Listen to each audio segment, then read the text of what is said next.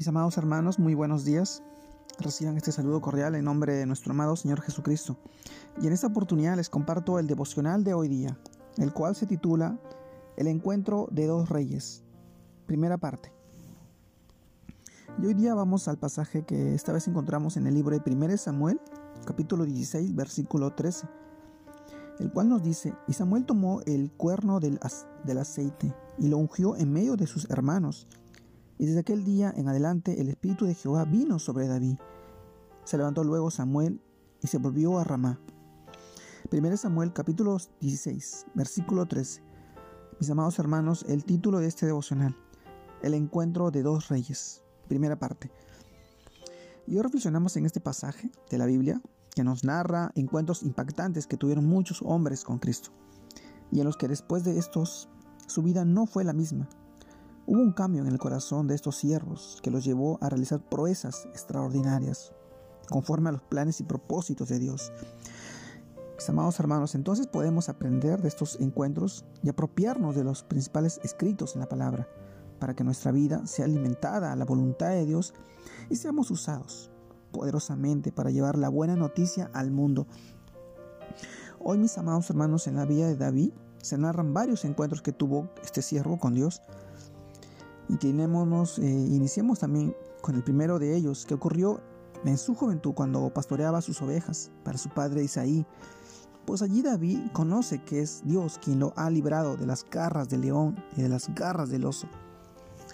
Mis hermanos, en medio de la soledad del oficio del pastor, David enfrenta peligrosos animales, pero aprende a confiar en que tiene un Dios poderoso que lo libra de sus enemigos mucho más fuertes que un joven pastor, pero no más grandes y poderosos que nuestro Dios y Salvador Jesucristo.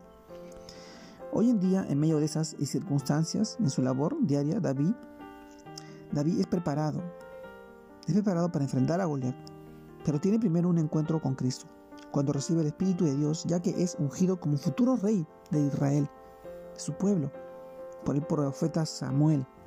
Y desde aquel día en adelante el Espíritu de Jehová vino sobre David. Ahora, en el presente, todos los que creemos en Jesucristo hemos sido ungidos por Dios mismo.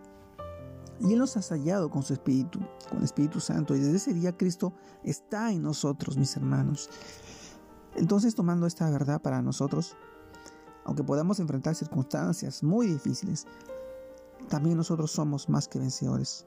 Así como David vencía al oso, a los leones, en el nombre de Jesús, el Señor de los ejércitos, hoy el Señor te está diciendo que tú eres su mayor, precioso y, valorado instrumento a Él.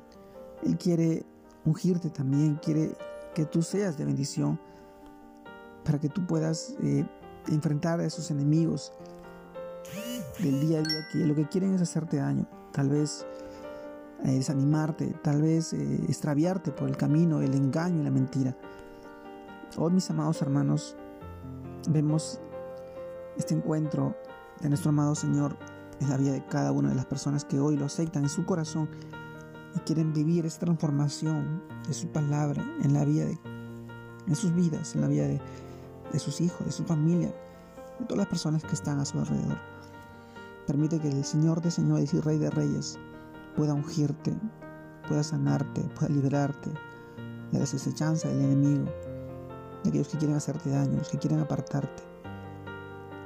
Hoy te animo a que puedas tú tomar, apropiarte esa palabra en tu vida y ser de mucha bendición para todas aquellas personas, incluido tu familia, tu hogar, tus hijos, tus descendientes, tu simiente Gracias por estar ahí. Saludos a todos mis hermanos. Un abrazo grande a la distancia. Dios los bendiga. Dios los guarde.